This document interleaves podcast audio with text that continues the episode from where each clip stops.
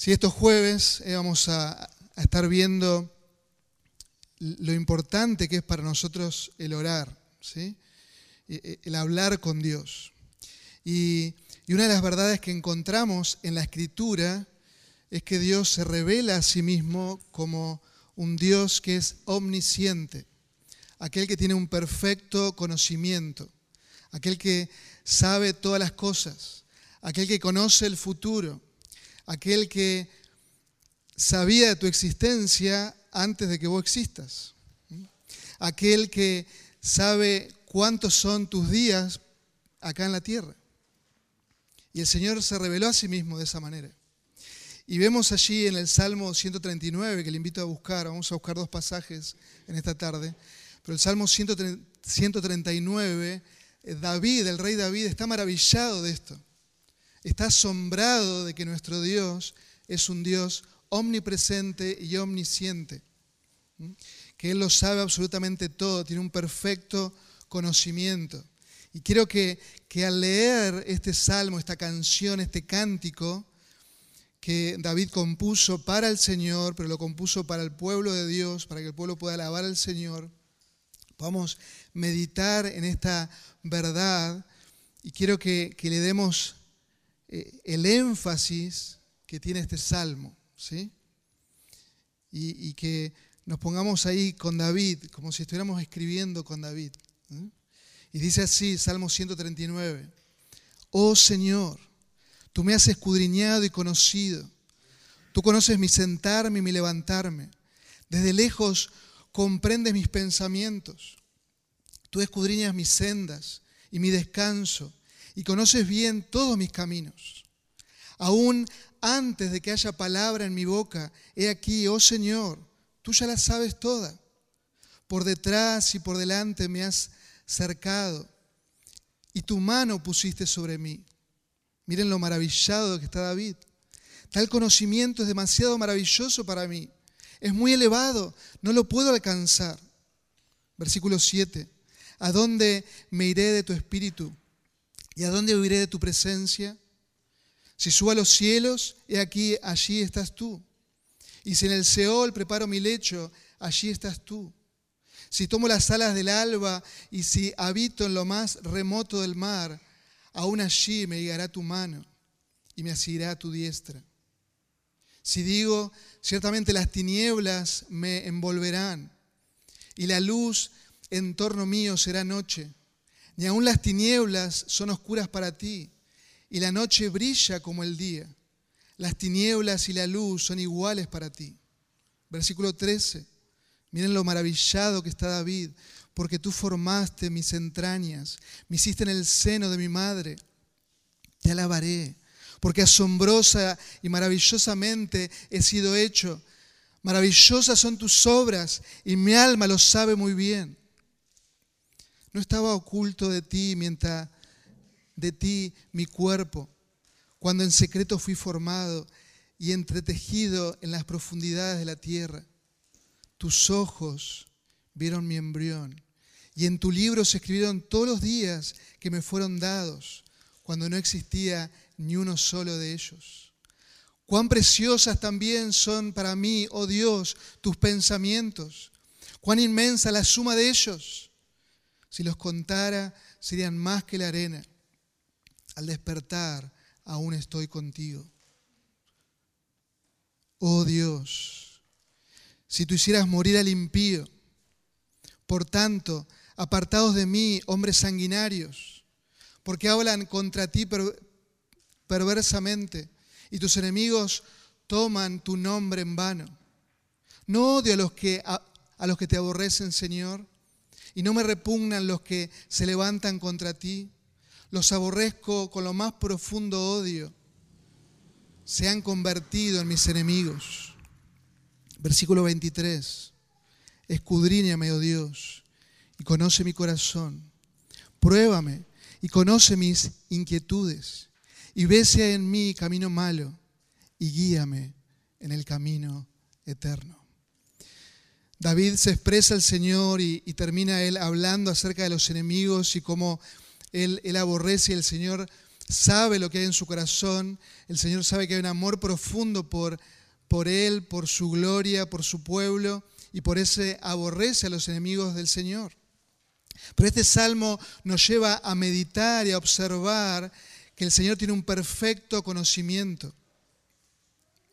Y nos preguntamos, si Dios lo sabe todo, ¿por qué oramos? Si Él tiene un conocimiento perfecto de mi vida, ¿por qué oramos?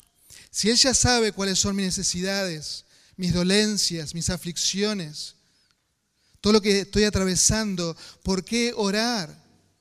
Si el Señor lo sabe todo, si el Señor se ha revelado como un Dios bueno, un Dios que va a proveer para las necesidades de su pueblo, ¿por qué orar? Cuando nos hacemos esta pregunta, y seguramente te las has hecho, cuando nos hacemos esta pregunta, estamos hablando acerca de la oración simplemente como una súplica. Y estamos hablando de la oración simplemente pensando en ella como una intercesión, como un ruego. Pero la oración es mucho más que eso. En la oración le alabamos, en la oración le adoramos, en la oración le damos gracias, en la oración envolvemos esa comunión íntima con nuestro Dios y Padre. Como dice R.C. Sproul, la oración, como todo lo demás en la vida cristiana, es para la gloria de Dios. Y en segundo lugar, para nuestro beneficio. En ese orden. Entonces, la oración, hermanos, como todo lo demás en la vida cristiana, es para la gloria de Dios. Y luego, en segundo lugar, es para nuestro beneficio. Y nunca debemos cambiar el orden. Porque vamos a Dios en oración pensando en su gloria, pensando en hacer su voluntad. Humildemente nos humillamos a Él y decimos, hágase tu voluntad. Se dan cuenta que cuando pensamos en que estoy orando para la gloria de Dios, todos mis caprichos quedan a un lado, automáticamente. No hay lugar para intenciones de mi corazón. Entonces debemos traer esto y aferrarnos a esta verdad que toda mi vida es para su gloria y cuando oramos es para la gloria de Dios y cuando oramos también debemos pensar que es para nuestro beneficio, pero siempre y cuando nos humillemos y proclamemos, hágase tu voluntad. Nuestro Dios es el Dios soberano, Él tiene todo conocimiento, Él todo lo hace de manera perfecta y Dios permite y ordena que todas las cosas sean para su gloria. También, hermanos, es, es cierto que mientras Dios busca su propia gloria, el ser humano, nosotros, nos beneficiamos, nos beneficiamos de todo lo que su buena mano nos da. Así que la oración también es para nuestro beneficio. Aún conociendo el hecho de que Dios conoce el fin desde el principio, de que el Dios conoce absolutamente todo, es para nuestro beneficio. Es un privilegio, un enorme privilegio llevar toda nuestra existencia finita, todos nuestros ruegos, toda nuestra alabanza, nuestra oración a la gloria de su presencia infinita. A la gloria de su presencia infinita. Es el privilegio que nosotros como cristianos tenemos de entrar, de entrar al lugar santísimo por medio de la obra de Cristo, de ir al trono de la gracia. Ese es enorme privilegio que tenemos vos y yo y vamos delante del soberano Señor, vamos delante del Señor que lo conoce absolutamente todo, vamos a Él sabiendo de que no es un rey tirano, sabiendo de que no es un rey lejano, que, que nos atiende así nomás. No, es un rey cercano, es un rey amoroso, lleno de gracia, es un rey personal, donde siempre vos y yo somos escuchados, somos escuchados, donde siempre vamos a hallar el oportuno socorro.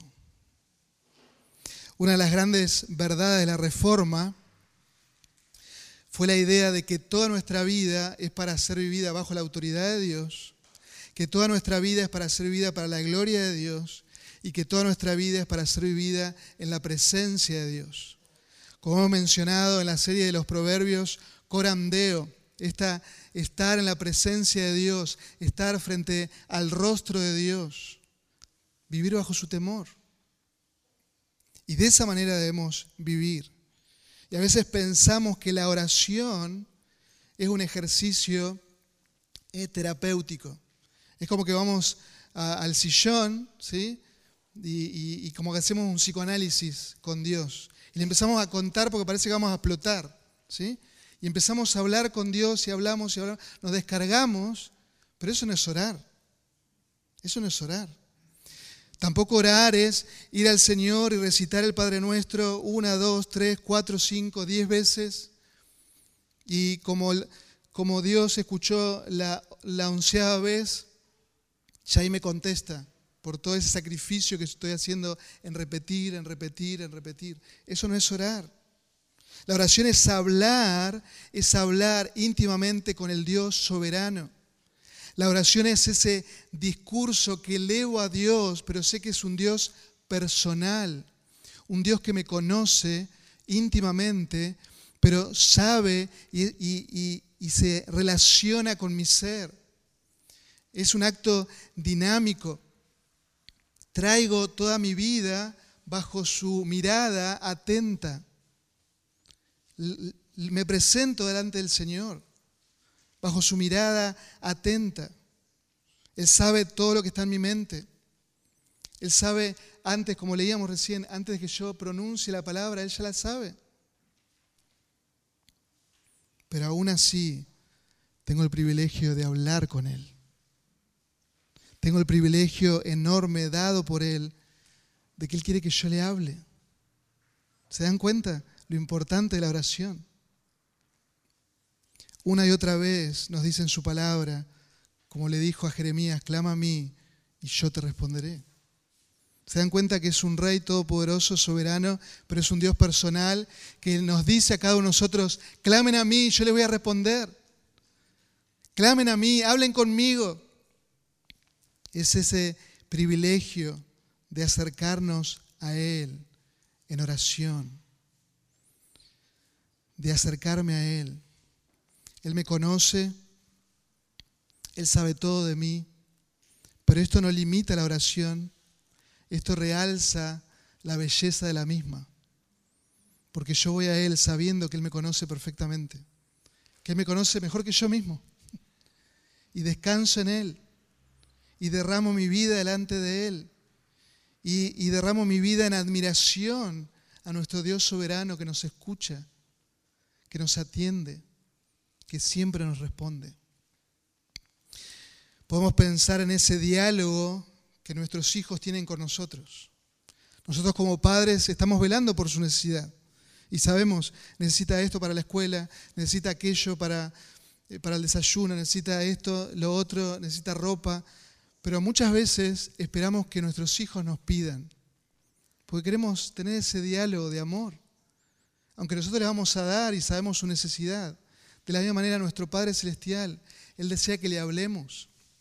Él desea que nos comuniquemos con Él en ese vínculo de amor, en ese vínculo de conocimiento entre Padre e Hijo. Entonces, hermanos, cuando pensamos en esta pregunta que hemos hecho, si Dios lo sabe todo, ¿por qué orar? Claramente el Señor nos muestra que la oración tiene el fin de conocerle a Él y de alinear nuestros corazones a su voluntad, a su voluntad. Yo alineo mi corazón a su verdad, a su voluntad. Yo tranquilizo mi mente, mi corazón a descansar en su conocimiento y en su soberanía.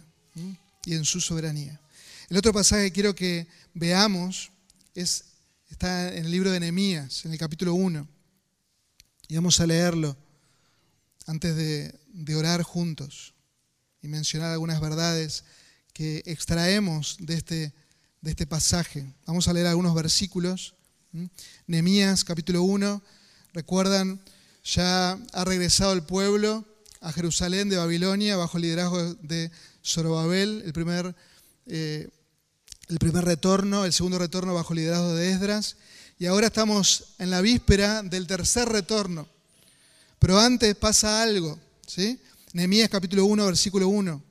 Palabras de Nehemías, hijo de Acalías, en el mes de Kisleu, es noviembre, diciembre, en el año 20 del rey Artajerjes, rey de Persia, estando yo en la fortaleza de Susa, en la fortaleza del rey de, en, en el tiempo de invierno. Vino Anani, uno de mis hermanos, con algunos hombres de Judá, y les pregunté por los judíos, los que habían escapado y habían sobrevivido a la cautividad, y por Jerusalén. Y me dijeron, ¿cuál era la noticia de Jerusalén? El remanente, los que sobrevivieron a la cautividad allá en la provincia, están en gran aflicción y oprobio. Y las murallas de Jerusalén están derribadas y sus puertas quemadas a fuego. Esa es la realidad de Jerusalén. Miren el, el sentir de este hombre. Cuando oí estas palabras, me senté y lloré y hice duelo algunos días y estuve ayunando y orando delante del Dios del cielo. Y comienza esta oración de Nehemías, versículo 5. Y dije, te ruego, oh Señor, Dios del cielo, el grande y temible Dios, que guarda el pacto y la misericordia para con aquellos que lo aman y guardan sus mandamientos. Que estén atentos tus oídos y abiertos tus ojos para oír la oración de tu siervo, que yo hago ahora delante de ti de día y de noche por los israelitas, tus siervos, confesando los pecados que los israelitas hemos cometido contra ti. Sí, yo y la casa de mi padre hemos pecado. Hemos procedido perversamente contra ti, no hemos guardado los mandamientos, ni los estatutos, ni las ordenanzas que mandaste a tu siervo Moisés. Acuérdate ahora de las palabras que ordenaste a tu siervo Moisés. Si ustedes son infieles, yo les dispersaré entre los pueblos. Pero si vuelven a mí y guardan mis mandamientos y los cumplen, aunque sus desterrados estén en los confines de los cielos, de allí los recogeré y los traeré al lugar que he escogido para hacer morar mi nombre allí. Ellos son tus siervos y tu pueblo, los que tú redimiste con gran poder y con tu mano poderosa.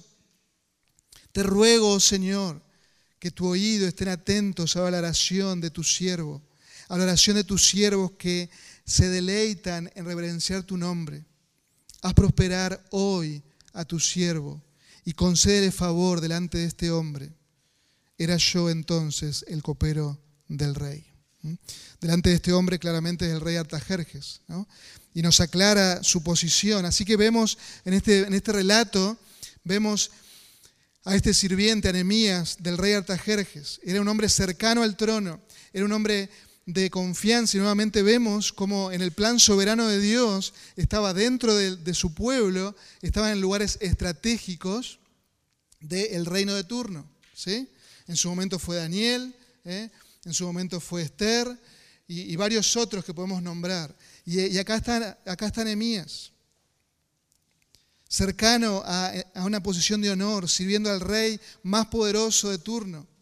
Pero también este relato nos deja ver que Nehemías era un fiel creyente, era un hombre de oración.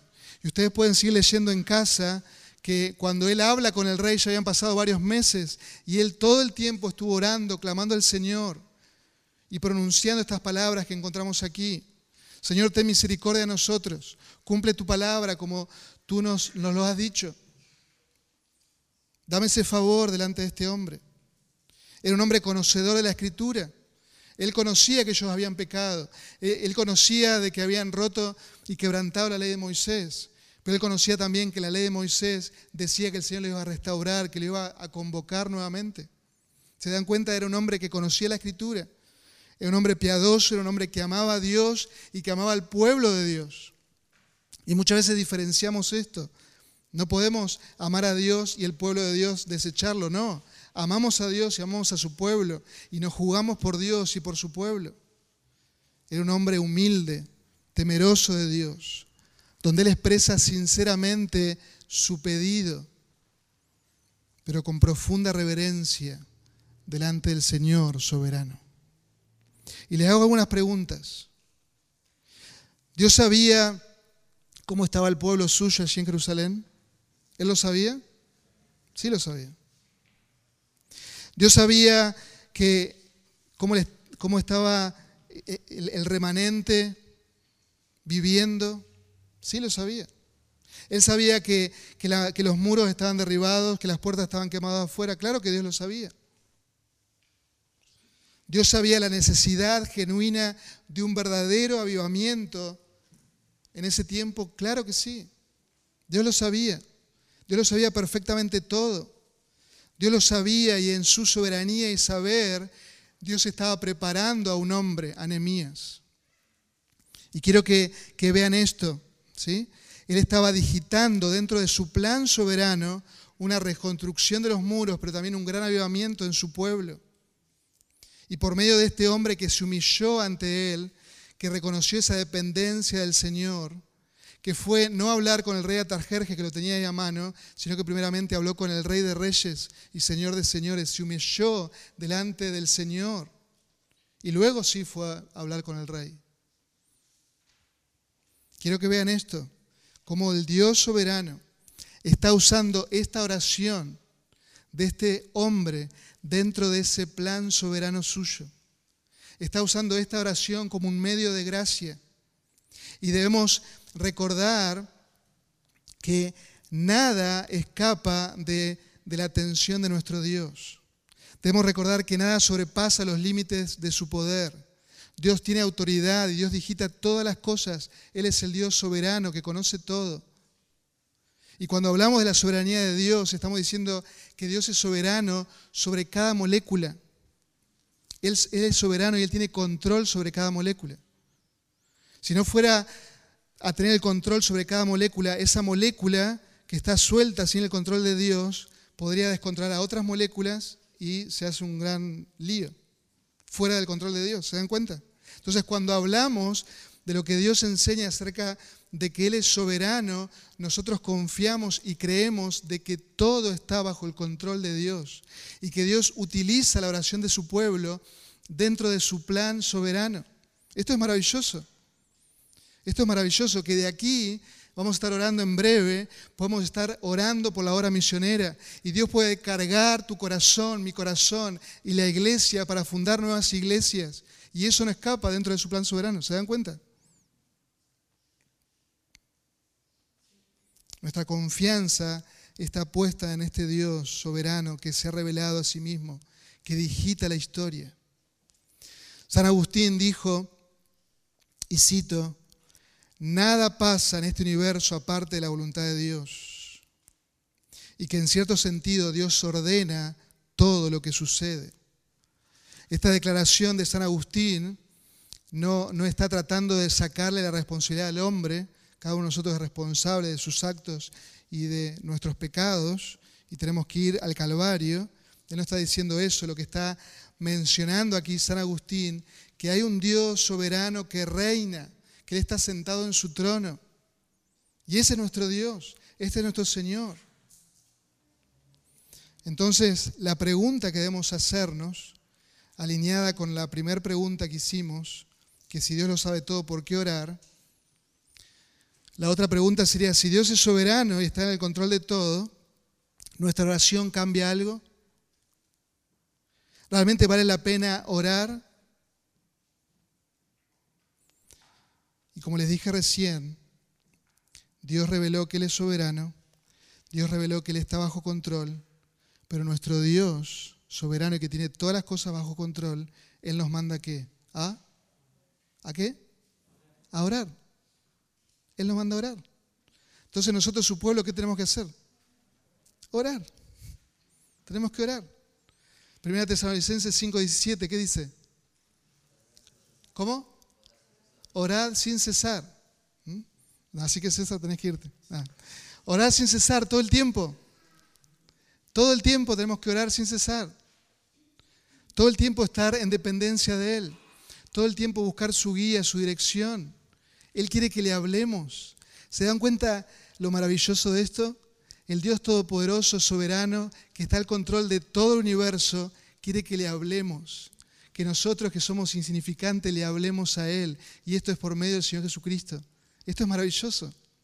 Si esto no te motiva a orar y a depender más y más de Él y a obedecerle, No sé qué, otra cosa te puede motivar. Debemos orar sin cesar. El versículo 18 nos dice ahí en 1 Tesalonicenses 5:18 que la voluntad de Dios es que oremos sin cesar. Esta es la voluntad de Dios para con nosotros en Cristo Jesús. Así que la voluntad de Dios es que nosotros oremos, dependamos de Él, nos humillemos delante de Él. El jueves pasado el pastor Dada nos habló del valor de la oración y nos llevó a meditar y a deleitarnos de esa oración eficaz del justo que puede mucho. Debemos deleitarnos en hablar con, Dios, allí como vemos en Santiago capítulo 5, tal como lo hizo Elías.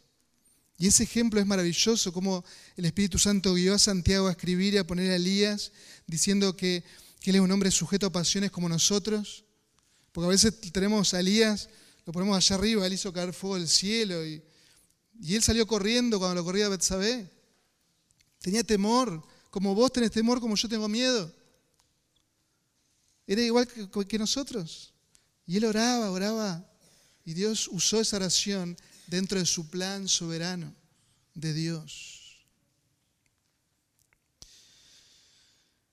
Debemos orar porque se nos manda orar.